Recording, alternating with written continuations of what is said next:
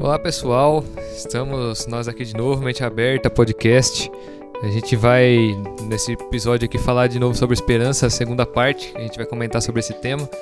A gente já falou um pouquinho é, no, última, no último episódio aí, a parte 1 sobre esperança. A gente vai continuar a detalhar um pouquinho mais ele hoje. Bom, meu nome é Daniel Mazarim. Pastor Edson. Eu sou Anderson Carlos. Pode soar a buzina que esse episódio já está começando. Bom, então a nossa primeira reflexão aqui é sobre a esperança para o cristão, né? Ela é subjetiva ou objetiva? Bom, para é, analisar esse tópico, eu peguei aquele mesmo versículo, acredito que o pastor Edson já chegou a ler na primeira parte ou comentar sobre ele, que é lá em Hebreus 6,13, que vai falar sobre Abraão. Né? Eu vou ler aqui só para a gente comentar. Vai dizer assim: Pois quando Deus fez a promessa a Abraão, visto que não tinha ninguém superior por quem jurar, jurou, jurou por si mesmo, dizendo: Certamente te abençoarei e te multiplicarei. E assim, depois de esperar com paciência, obteve Abraão a promessa, pois os homens juram pelo que lhes é superior, e o juramento, servindo de garantia para eles, é o fim de toda contenda. Por isso, Deus, quando quis mostrar mais firmemente aos herdeiros da promessa a imutabilidade do seu propósito, se interpôs com juramento, para que, mediante duas coisas imutáveis, na quais é impossível que Deus minta, forte alento tenhamos nós que já corremos para o refúgio, a fim de lançar mão da esperança proposta, a qual temos por âncora da alma, segura e firme, e que penetra além do véu, onde Jesus, como precursor, entrou por nós tendo se tornado sumo sacerdote para sempre, segundo a ordem de Melquisedeque.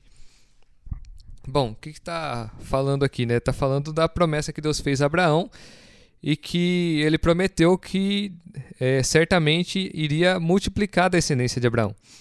E Abraão, ele nas situações que ele se encontrava ali, quando ele foi é, para ter Isaac, né, que ele já estava com 99 para 100 anos, ele não, já não via mais a esperança é, não via mais uma, uma situação natural pudesse resolver aquele problema que ele tinha.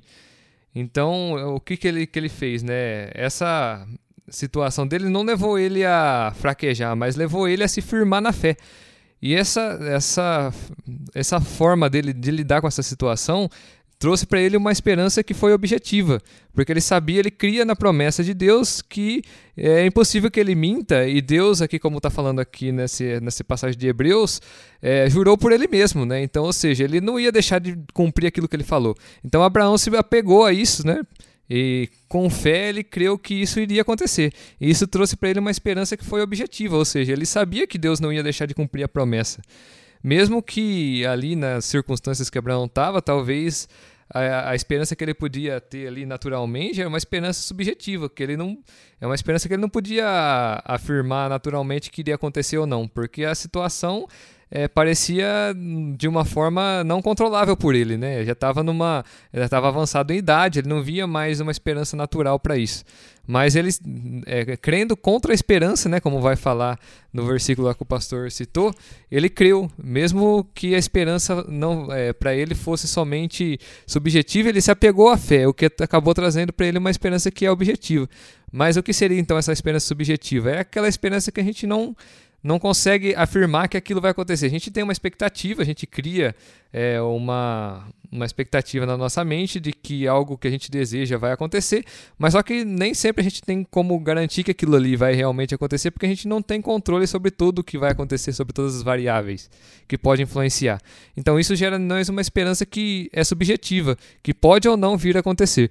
Mas para Abraão, a realidade foi de uma esperança objetiva justamente porque ele se prendeu à fé naquilo que Deus já tinha dito para ele. E isso trouxe para ele uma esperança que foi objetiva. Bom, aproveitando aí que o Dani citou Abraão, eu vou pegar do, do, do mesmo texto, lá uh, na hora do acontecido, em Gênesis 22, 4. Veja, veja a fé e a esperança de Abraão. Não só nessa parte que o Daniel é, falou, que é, é importantíssima, mas veja esse texto. Gênesis 22, versículo 4 a seguir. No terceiro dia, Abraão, levantando os olhos, viu de longe o lugar que Deus havia determinado. Abraão ordenou a seus servos: permanecei aqui com o jumento, eu e o menino iremos até lá, adoraremos e voltaremos. Mesmo no coração dele, sabendo que ele teria que obedecer o Senhor, e ele fala, eh, ele, Deus foi bem específico e ele estava levando isso à risca, que era para sacrificar o seu único filho, aquele que tu amas. Então, no, ele sabia que não teria escape. Humanamente falando, se você olhar, você podia olhar, ele olhava e falava assim, ó, não vai ter como, humanamente falando, subir, adorar e voltar. Ele cita, o texto é bem claro em todas as versões, né? adoraremos e voltaremos. Voltaremos quem? Eu e o menino. Então, como que? Mas ele crê a esperança dele é que Deus vai fazer algo.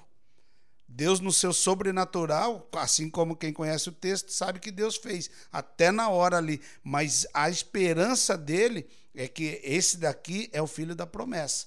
Através dele, as coisas vão se cumprir. Mas Deus está pedindo para mim matá-lo, sacrificar. Mas ele, ele lá, não na hora do sacrifício, mas antes, lá para os moços lá embaixo, ele já fala: nós fiquem aqui que nós vamos subir, vamos oferecer o sacrifício, adoraremos e voltaremos. Então, a esperança de Abraão nas promessas de Deus e há outros textos também que a gente poderia citar, mas é, reforça a cada dia o tamanho da fé, da confiança e da esperança que Abraão tinha no Senhor. Sobre planejamento e esperança, tem um texto no Evangelho de Mateus, no capítulo 7, a gente vai poder visualizar é, um pouquinho melhor a diferença entre as duas. No verso 14, Mateus 7, 7 24. Texto conhecido, o prudente e o insensato. Fala assim: Portanto, quem ouve estas minhas palavras e as pratica, é como um homem prudente que construiu a sua casa sobre a rocha.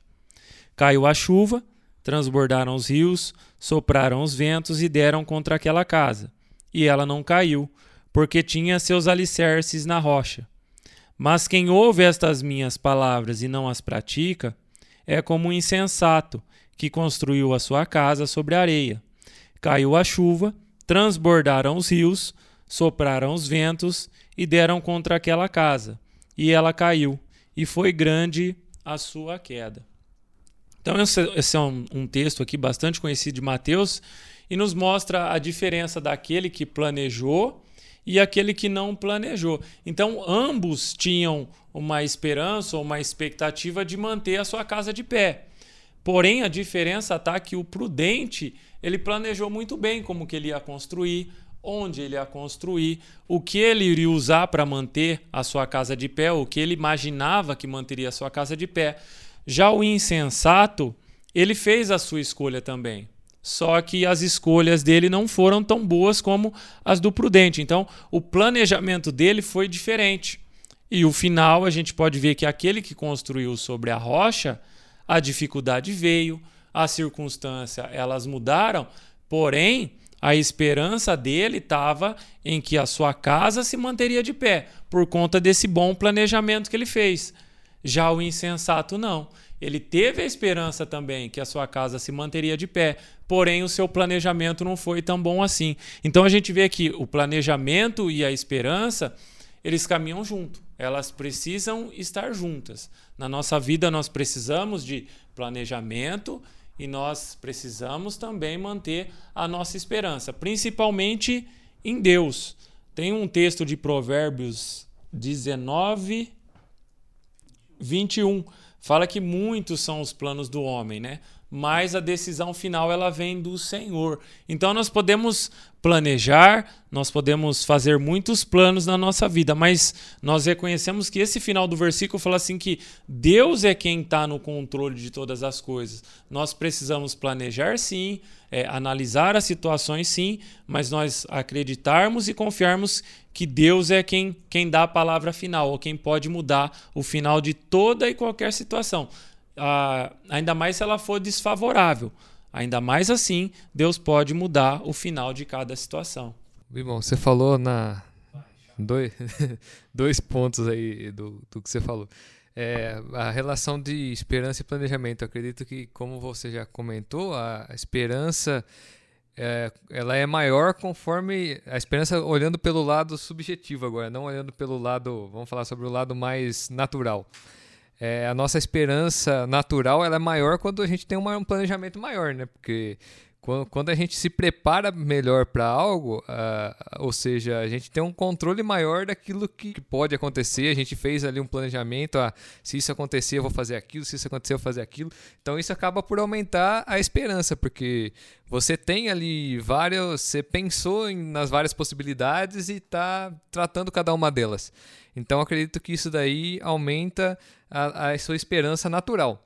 Agora, com relação à espiritual, Aí eu, eu lembro da, da passagem lá de, de Gideão, que, que vai falar quando, quando Deus deu para ele lá, ó, vai lá e luta contra os midianitas. Foi só essa palavra de Deus. Deus não falou, ó, você vai juntar um exército de tantas pessoas, você vai partir com ele com a arma de fogo, ou você vai. Não, Jesus só falou, vai lá e vence os midianitas. Aí quem que teve que fazer o planejamento? Foi Gideão. Gideão teve que ir lá planejar, juntar o povo. Aí depois Deus falou para ele: Não, agora eu não quero que vai esse povo aí, eu quero que vai menos. Tira, tira os pessoal, tira os covardes. Aí Gideão, beleza, agora tem que refazer meu planejamento, porque Deus mudou a história tudo de novo. E ele não falou que jeito que ele ia vencer a guerra ainda, ele só falou para tirar os covardes. Aí foi lá Gideão, fez o planejamento de novo. E aí depois Deus fala: Não, mas ainda tem muita gente, agora eu quero que você filtra mais esse pessoal aí. Já foi Gideão fazer o planejamento de novo. Então, ou seja, Deus, ele, às vezes, né, olhando pelo lado mais espiritual, é, o planejamento é a nossa parte de fazer, né? Não é porque é, é, Deus nos deu aqui um, uma tarefa que a gente vai é, sair executando de qualquer forma. O planejamento cabe a nós fazer e isso vai aumentar a nossa esperança daquilo que vai acontecer. Mas só que aquilo que a gente leva como final é a palavra de Deus e não a, o nosso planejamento em si. Porque Gideão sabia que ele ia vencer os midianitas porque Deus falou para ele lutar contra os midianitas. Então ele sabia que Deus ia dar um jeito de cuidar. Mas que jeito que ele ia fazer isso, aí era responsabilidade dele. Então exigia o planejamento. E esse planejamento é, serviu para aumentar a esperança dele que ele iria conseguir. Né? Então a pergunta é esperança ou planejamento, né? E qual a, a relação? E primeira coisa, os nossos planos eles têm que passar dentro dos planos de Deus. Ele tem que estar incluído dentro dos planos de Deus. Senão você, você também planeja em vão em algumas, em algumas coisas. Ah, planejamento é o filho da esperança. Então você, você vai alcançar lá a esperança, você começa a planejar. Em suma, planejar pressupõe, em alto grau, acreditar que nossa ação fará diferença na evolução positiva dos resultados.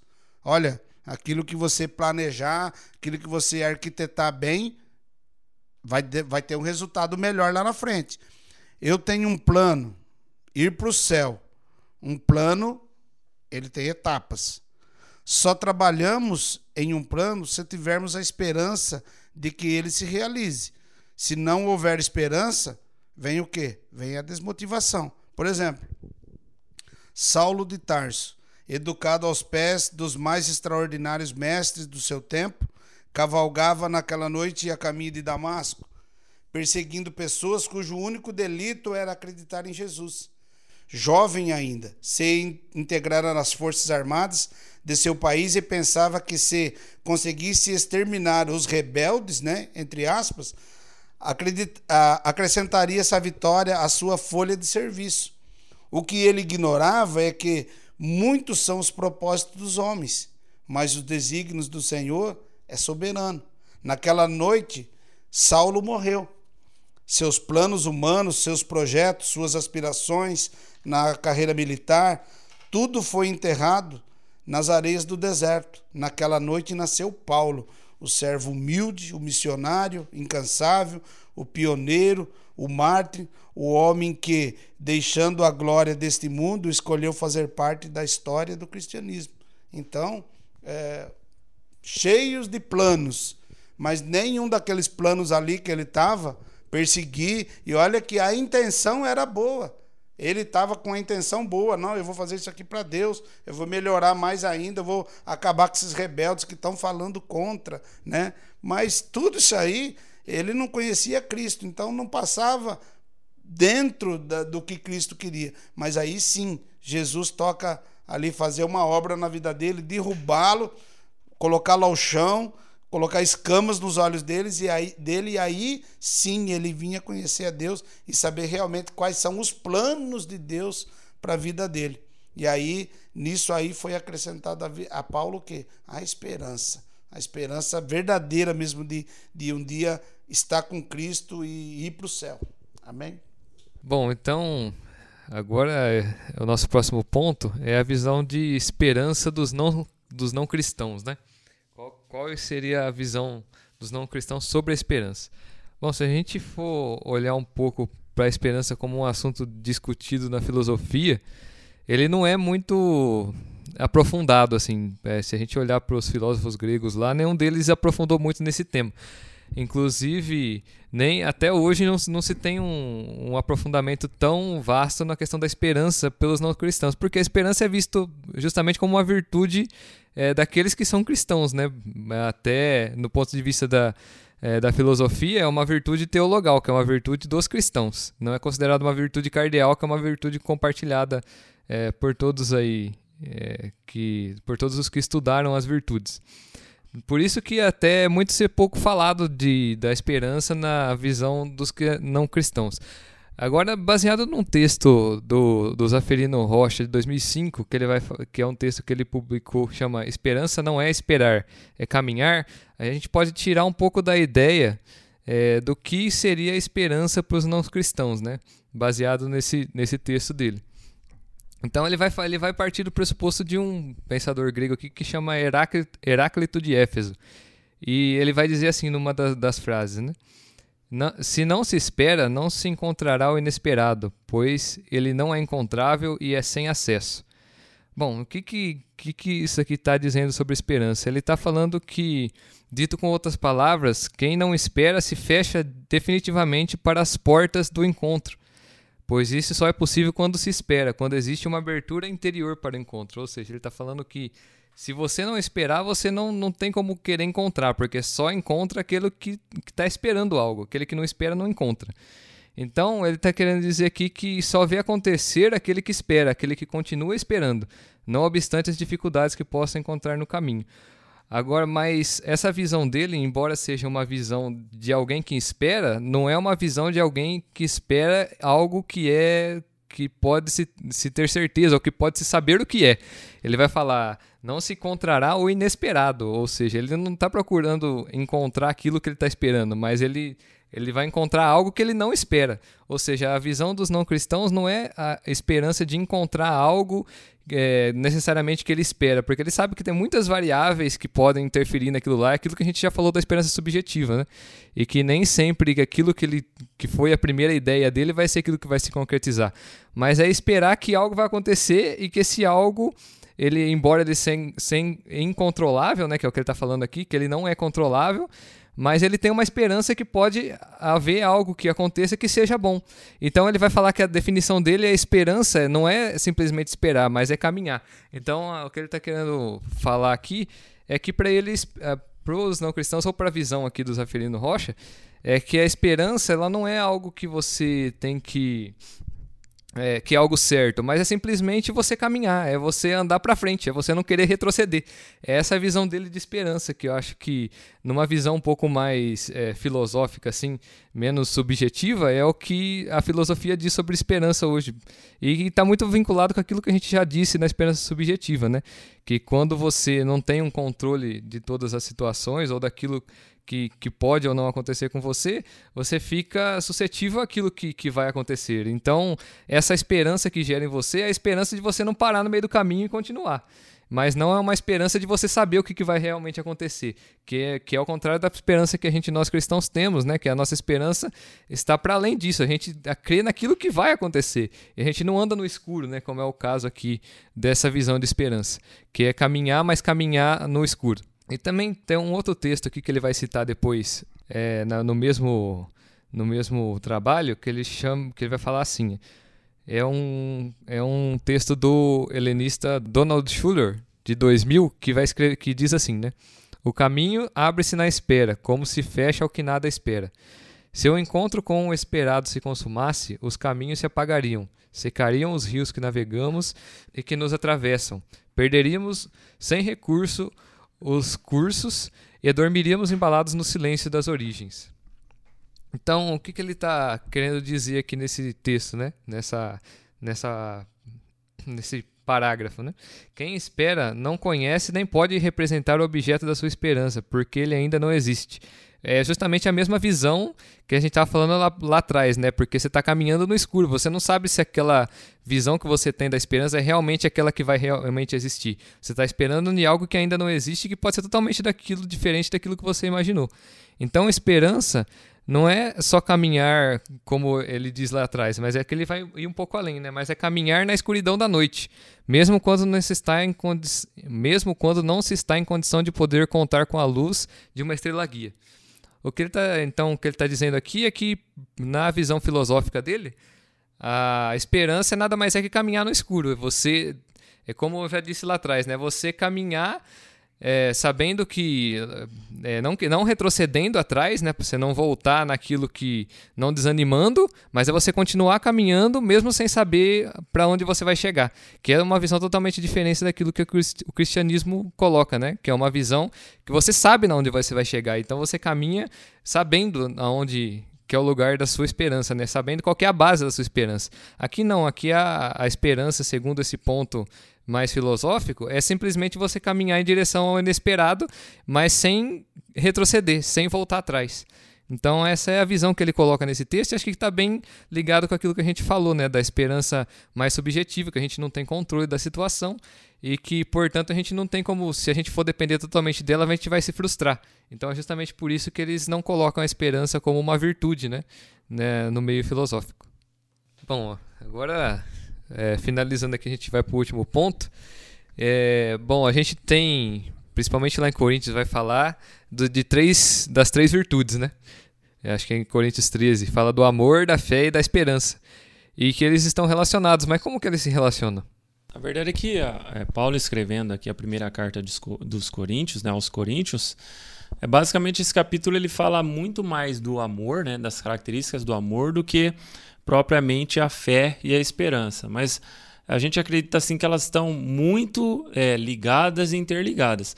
Mesmo porque o amor ele tem a, a, a sua origem em Deus. A fé, ela, é, nós declaramos ou, ou confessamos a nossa fé em Deus. A esperança que nós cristãos declaramos que nós temos, ela também vem de Deus. Então eu acredito assim que a, a fé ela, ela faz você acreditar.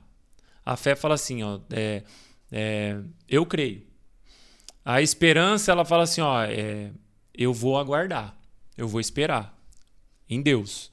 E o amor faz você passar por toda situação que seja contrária, esperando com fé algo que Deus te prometeu.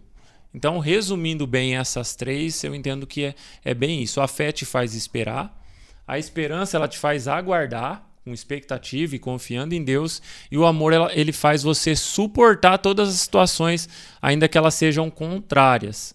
Ela faz você esperar por isso, com fé e com esperança. E elas são juntas, né? E o amor ele vem distribuindo fé, ele vem distribuindo esperança no nosso coração, todos eles direcionados em Deus.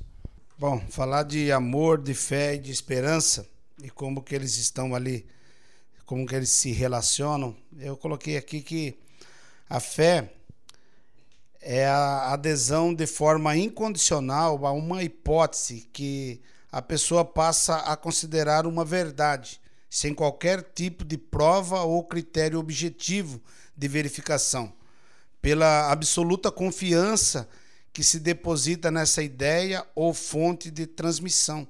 A fé acompanha absoluta abstinência de dúvida. Então, isso é fé. A esperança. A esperança requer uma certa perseverança, como nós já citamos. Isto é, acreditar que algo é possível mesmo quando há indicações do contrário. Isso é esperança. E o amor é incondicional, pleno, completo, absoluto.